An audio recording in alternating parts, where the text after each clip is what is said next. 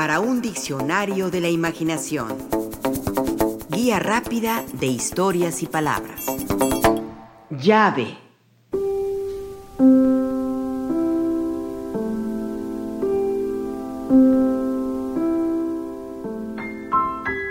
La llave, bien mirado, es un portento, una maravilla.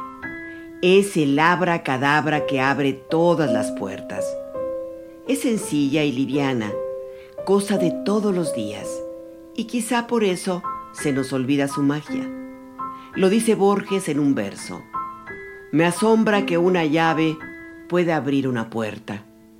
Es cierto, ese adminículo tan delgado, acanalado y dentado, y tan capaz de abrir todo lo cerrado. Una llave entra al cerrojo, le da vuelta, ¿y qué encontramos? ¿Lo cotidiano o lo asombroso? Una llave puede conducir a una habitación vacía, pero llena de recuerdos y fantasmas. O abrir el cofre del tesoro con sus rubíes, perlas y acaso maldiciones vertidas desde siglos atrás sobre el oro y las piedras preciosas. Una llave y podemos encender un carro. Una llave y las doncellas pueden sentirse aliviadas de no llevar el terrible cinturón de castidad. Una llave y el tractor desfilará por los campos. Una llave y se enciende el motor de la avioneta para volar los altos cielos. Una llave y ahí está el dinero de la caja chica. Una llave y un secreto bien guardado se devela. Una llave y abriremos el locker de una estación cualquiera de trenes o camiones para encontrarlo guardado antes del viaje. O la sorpresa de documentos comprometedores al estilo de historias de corrupción o espionaje. Una llave, la de San Pedro, y se nos abrirán las puertas del cielo. Una llave, la correcta, la buena, la decente, y se abrirá el corazón al hombre o a la mujer indicados.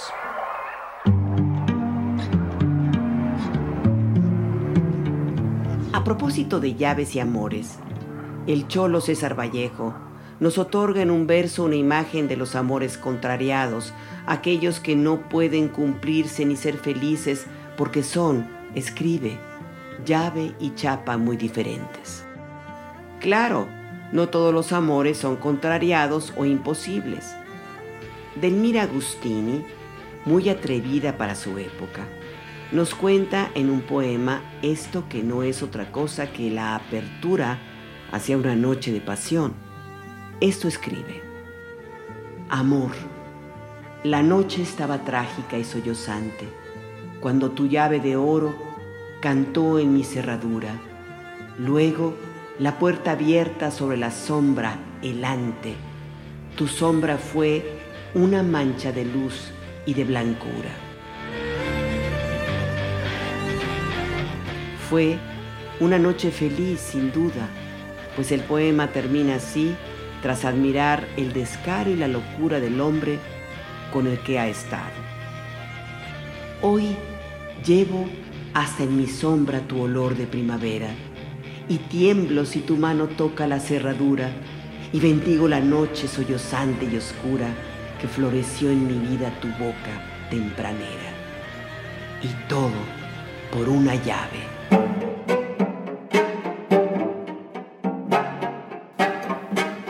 Ya lo decía Vicente Huidobro en su Ars Poética, que el verso sea como una llave que abra mil puertas. Y que la cierre porque una llave no solo sirve para abrir, sino también para cerrar. Cerrar si no estamos dispuestos a ver a nadie.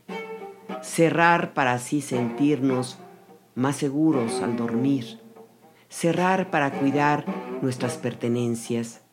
Cerrar para estar solos y distanciados si es nuestra decisión. La llave para apartarnos de los demás, como lo escribió Charles Baudelaire en las flores del mal. Lo primero, doble vuelta al cerrojo. Me parece que esta vuelta de llave ha de aumentar mi soledad y fortalecer las barricadas que me separan actualmente del mundo.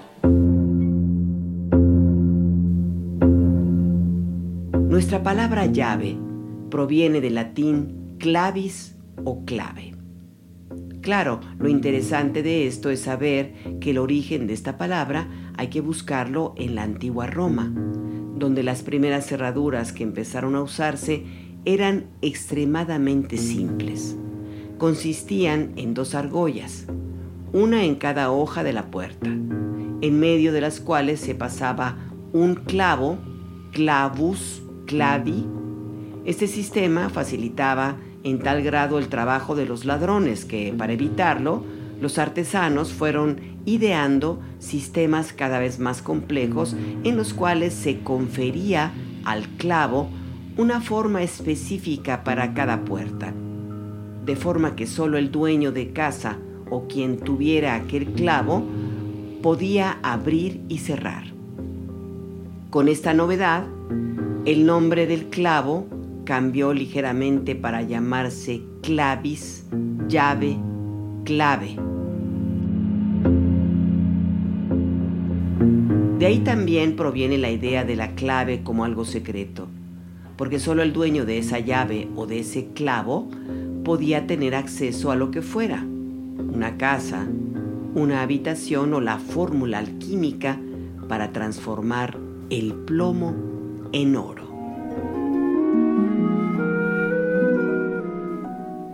En su poema Una llave, en East Lansing, que dedica a Judith Machado, Jorge Luis Borges escribe sus versos desde el punto de vista de una llave que así se define y se comporta. Soy una pieza de limado acero. Mi borde irregular no es arbitrario. Duermo mi vago acero en un armario que no veo, sujeta a mi llavero.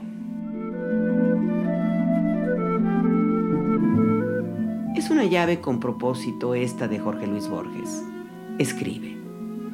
Hay una cerradura que me espera, una sola. La puerta es de forjado hierro y firme cristal. Alguna vez empujaré la dura puerta y haré girar la cerradura.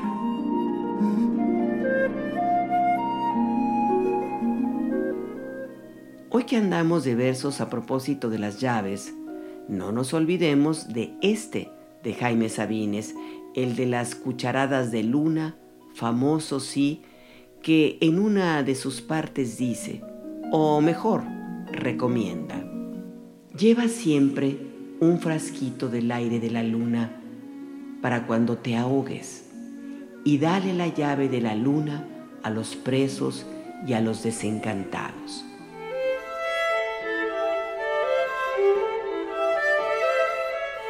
Las llaves por supuesto se pierden. Sucede como con los calcetines, que de repente no se encuentra el otro par. A ratos, lo de las llaves es por olvidadizos. Pero si la dejé aquí encima de la cómoda y ahora no la encuentro. O estoy seguro que la dejé en este cajón. Las llaves también se pierden por descuido, porque se nos cayeron o no nos dimos cuenta o las dejamos olvidadas en algún sitio que quién sabe cuál pudo haber sido.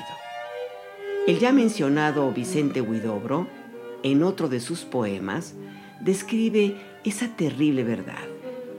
Que buscas en los bolsillos de tu chaqueta, has perdido la llave. Así pasa. Y entonces no podemos entrar a casa o abrir el armario o el cajón o no podemos abrir la oficina.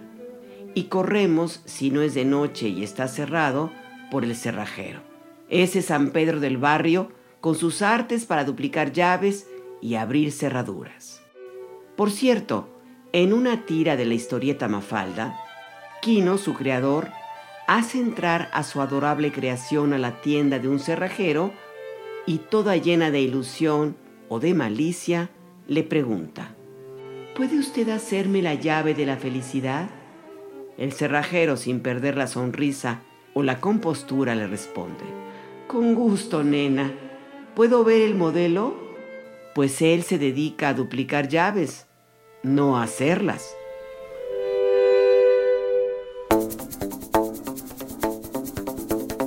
Participamos en este programa Juan Ramírez, Rafael Méndez, María Eugenia Pulido, Mauricio Carrera y Pilar Muñoz.